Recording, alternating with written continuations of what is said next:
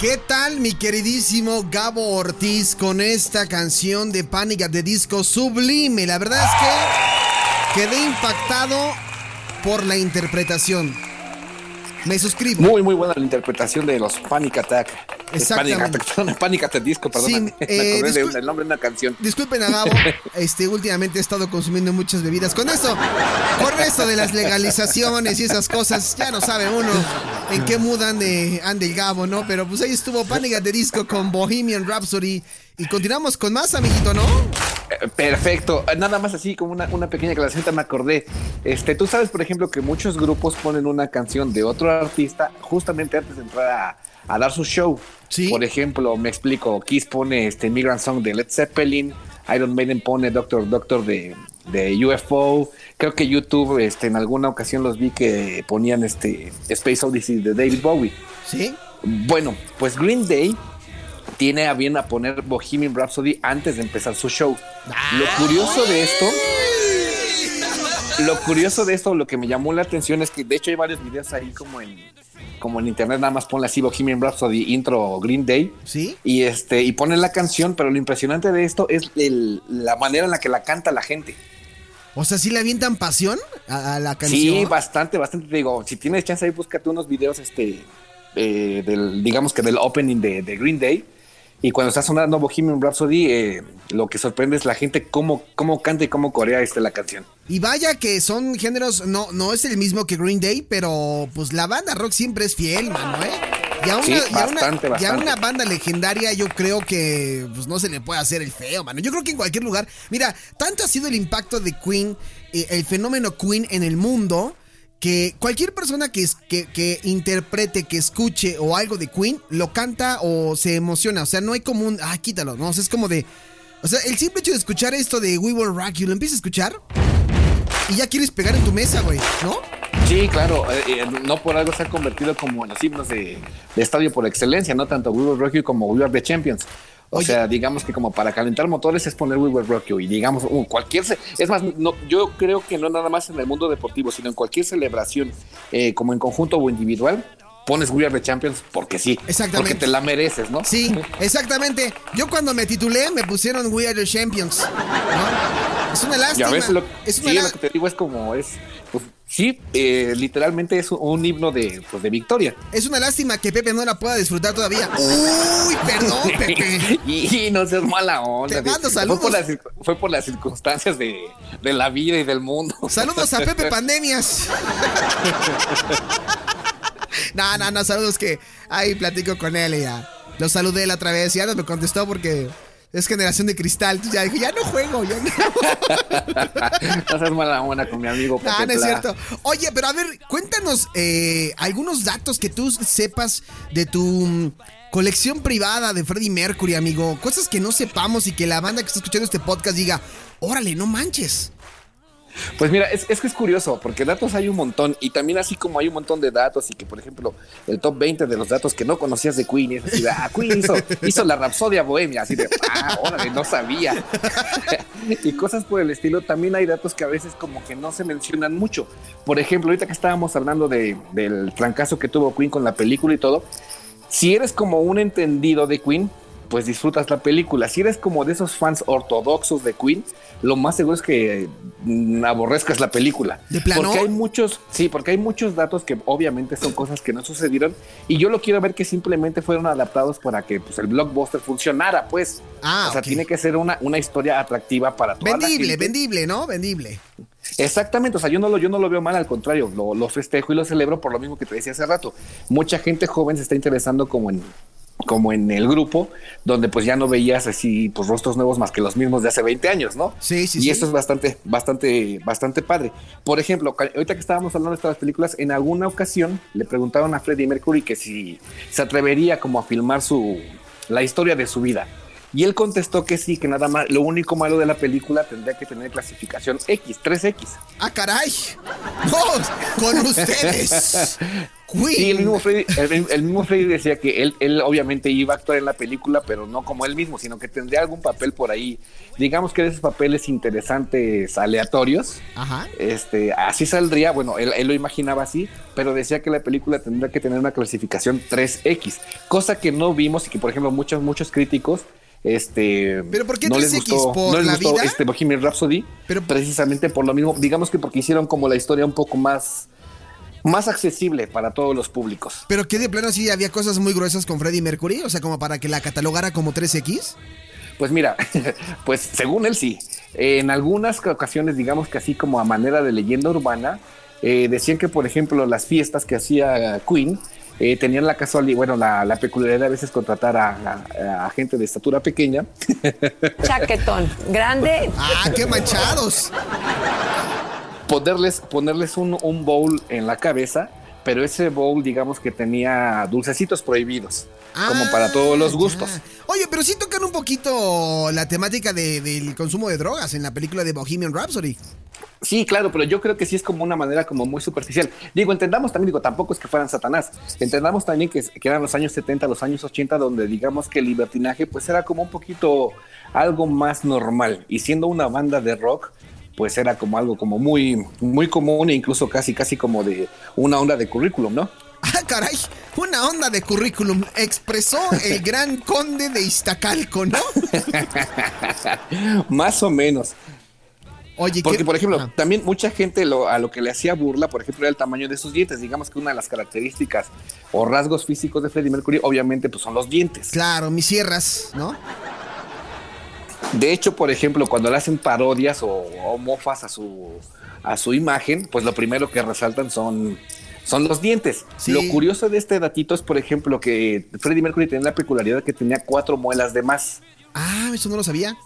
Y entonces, pues obviamente, pues los, de- los, los demás dientes, pues los empujaba pues hacia afuera. Sí, sí, sí. La ona, te digo, pues le quedó así e incluso se supone o se cree que tener esa peculiaridad física le ayudaba a tener el- la voz que tenía. Ah, eso Porque sí, sí sus, sabía. Sí. por- porque sus cuerdas vocales, pues, obviamente, ves, este, se movían mucho, mucho más rápido. Por eso es que llegaba a esos tonos tan altos o a esos tonos tan bajos, Y por sin eso- mayor problema. Y por eso no, jamás quiso ir este, al dentista, sino más bien dijo, no, no, no, Sí, déjenmelos así, ya a de- mí me de encanta hecho, se lo- cervezas. Se lo, se lo sugirieron, por ejemplo, ahí como a finales de los años 70, pero él como que no lo aceptó muy bien porque tenía miedo precisamente a eso, a que perdiera como la capacidad vocal que tenía. Y digamos que para disimular un poquito esa, cara- eh, esa característica física, fue por esa razón también por la que se dejó el bigote. Ah, mira, nada más, eso tampoco lo sabía. Bigote prominente, amigo, envidiable bigote, ¿eh? Grueso, bigote Sí, grueso. No como el mío de exacto, como- aguamielero, o sea, bigote No, prominente. no, no. Digamos que al estilo como de Emiliano Zapata, ¿no? Ándale, una cosa así, pero, pero más británica, ¿no? De, de calidad. ¿El malinchista de no hecho, vino? por ejemplo, también hay como una, hay un chiste medio, medio recurrente que tenía Freddy cuando le preguntaban acerca de sus dientes y decía, querido, vivo en Inglaterra, no quiero pasar este, no quiero llamar la atención. Pues digo, tú sabrás que los británicos pues tienen ciertas peculiaridades en sus eh, dentaduras, ¿no? Sí, pero yo creo que ya, de- después se, normalizó, ¿no? Esa situación de la dentadura de Freddie Mercury. O sea, ya la gente no, no, no. Digo, en aquel momento, eh, en aquel tiempo era, era, era diferente, ¿no? Pero pues yo creo que eso pasó desapercibido. O sea, el talento fue lo que realmente sobresalió en la vida de Freddie Mercury. De- y de hecho, por ejemplo, a manera de broma también, digamos que así como que entre la élite de los músicos, él era muy amigo de Rod Stewart y de Elton John. Ah, ok. Este, como, como tú sabes, digo, obviamente, pues digamos que el defecto físico, por llamarlo de alguna manera, de Freddy, pues eran los dientes. Sí. El defecto físico, por llamarlo también de alguna manera, eh, de, de Rod Stewart es la nariz. Ya ves que tiene una nariz demasiado prominente. Sí. Y de Elton John, pues obviamente el cabello. Tú sabes que Elton John era una persona que sufría de alopecia. Ahorita, gracias a los millones y a la recomendación de Pepillo Origel, pues ya lo vemos con una blonda cabellera. Pero pues digamos que en los años 70, pues sí, ya, ya la gente se la había ido del estadio. Entonces, a manera de broma, decían ellos que querían hacer un grupo musical y que lo iban a llamar precisamente así: dientes, nariz y cabello. Ay, ese humor en aquellos tiempos, ¿no? Pues más o menos. Oye, pues pídeles consejo, Gabs. Tú y yo necesitamos ahí que nos digan cómo le hacen para que nos crezca el Vamos a cabello. hablarle a Elton a ver qué nos dice. Sí, o sea, tú para atrás y yo para adelante, amigo, porque andamos igual con la cabellera. pues yo creo que sí, ¿eh? Oye, oye, a ver, ¿tienes ahí a, a la mano algún dato que digas tú? Estos son de las pocas cosas que, que solamente un fan, fan, fan, fan sabe de, de Freddie Mercury, no de Queen, de Freddie Mercury? Mira, hay uno que mucha gente lo toma como, como realidad y que eso sucedió. Y de hecho me, me- me he topado con creo que dos fotografías diferentes donde sale Freddie Mercury con Lady Di. Sí, efectivamente, efectivamente, sí, sí, sí. Segu- seguro ya la has visto. La, la fotografía original es Freddie Mercury con Barbara Valentin, Sí. una amiga alemana que tenía pues ahí Freddie Mercury, ¿no? Este, pero también está como la leyenda urbana de que alguna en alguna ocasión Freddie disfrazó a Lady Di de, de varón para ir a un, un centro nocturno gay. Ay, güey. Sí, sí, Pero- la, sí la leí. Hoy la leí esa, efectivamente, tienes Ah, razón. Pero esa, esa versión es totalmente falsa. Uh. Este, nunca sucedió. O sea, Freddie Mercury sí llegó a toparse, digamos que como en alguna reunión a Lady Di, pero pues no pasó de ahí de un simple saludo y hasta ahí quedó la situación. O sea, nunca la disfrazó y nunca fueron a un bar este, gay con Lady Di. Si eso sucedió con Lady Di fue a lo mejor con su grupo cercano de amigos, pero no tuvo nada que ver Freddie Mercury en esta situación. Ah, mira, ya decía yo, amiguito, ya decía yo. Pero bueno, es un buen dato. La verdad es que para la gente que piensen que, que- que Lady Di se disfrazó de hombre gracias a Freddie Mercury, pues Nel. Aquí lo Sí, no, desmitificó es- el- el eso sí Gabo. no sucedió. Y de hecho, por ejemplo, eh, muchos preguntarán así, ay, ¿tú cómo sabes? Tuve el chance de ir ahora que vino Peter Preston. Peter Preston era el asistente personal de Freddie Mercury. Yo creo que prácticamente toda la carrera en, en la que tuvo Freddie Mercury como músico. Sí. Y le preguntaron expresamente esa situación y él respondió tajantemente que eso no, no fue cierto, pues. Dijo, no manches, no estén, no, no, no estén aventando porquerías, ¿sí? No, no tanto como porquerías, pero te digo, a veces este como que el grado como de idolatría llega a, a tales proporciones que ya se pones a inventar como cosas que a lo mejor no, no sucedieron. Me late, me late, amiguito. Oye, pues qué bárbaro. Eres una enciclopedia de Freddie Mercury y de Queen. Lo acaban de escuchar en voz del gran maestro en técnicas ocultas, don Gabo Ortiz, que en esta emisión, en este podcast, se la pasó en el. ¿Quién, monólogo? Mira, si quieres ya nada más para rematar, ¿Sí? eh, tú sabes que en, en los próximos días también se va a conmemorar este un aniversario más luctuoso de, de John Lennon. Efectivamente, el 11 de diciembre. No, el 12. No, el, el, el 8 o el 7, ¿no? Ah, ya, ya mejor menciona todos los días, güey, ¿no? El 8 en de diciembre, déjalo, de- déjalo así. No, el 8 de Diciembre. diciembre, el 8 de diciembre. Ese mero. Sí. Bueno, este, Es pues que obviamente está- también. Perdón, digamos, es que, ya me, Queen- es que ya me estaba yendo con lo de la Guadalupana, discúlpame. sí, yo sé que estás como muy preocupado si vas a poder ir o no, ¿no? No, pero ya, ya, ya fui para no andar regando COVID. Ah, bueno. Perdón, me decía, maestro. Bueno, pues Queen de una u otra manera pues también estaba influenciado por la música de los Beatles, la manera de producir los discos de los Beatles y de una u otra forma tenían como cierto respeto hacia ellos. También hay una fotografía de, de John Lennon junto con Freddie Mercury que también es falsa. No tuvieron este digamos que ningún contacto directo. Sí, obviamente pues conocía a cada quien desde de sus trayectorias, pero nunca tuvieron un acercamiento directo como tal. Este, porque te digo, también hay una fotografía que me ha tocado ver que está Freddie Mercury, bueno, están los, está Queen y algún personaje que también aparece ahí sentado es John Lennon, esa fotografía también es fake. Pero la curiosidad de esto es de que después de que asesinaron a John Lennon, a Fre- Freddie Mercury le dedicó una canción que viene en el disco Hot Space, que se llama Life is Real. Órale. La peculiaridad de esa canción es que, según el mismo Freddie Mercury, la mayor parte la escribió estando en México. ¡En México! ¡Qué grande! Claro, El Alfredo Mercurio, inspirándose en nuestro país. Después, después de sus conciertos, digamos, un poco accidentados en Puebla, obviamente la, banda se fue, pero el que se decidió quedar unos días aquí como de descanso en México fue Freddie Mercury. Y en esos días él lo que decía que eh, eh, los pasaba escuchando mucha música de John Lennon y le salió como la inspiración de dedicarle una canción. Y la mayor parte de la letra de Life is Real, Freddie Mercury la hizo estando en México. ¡Wow!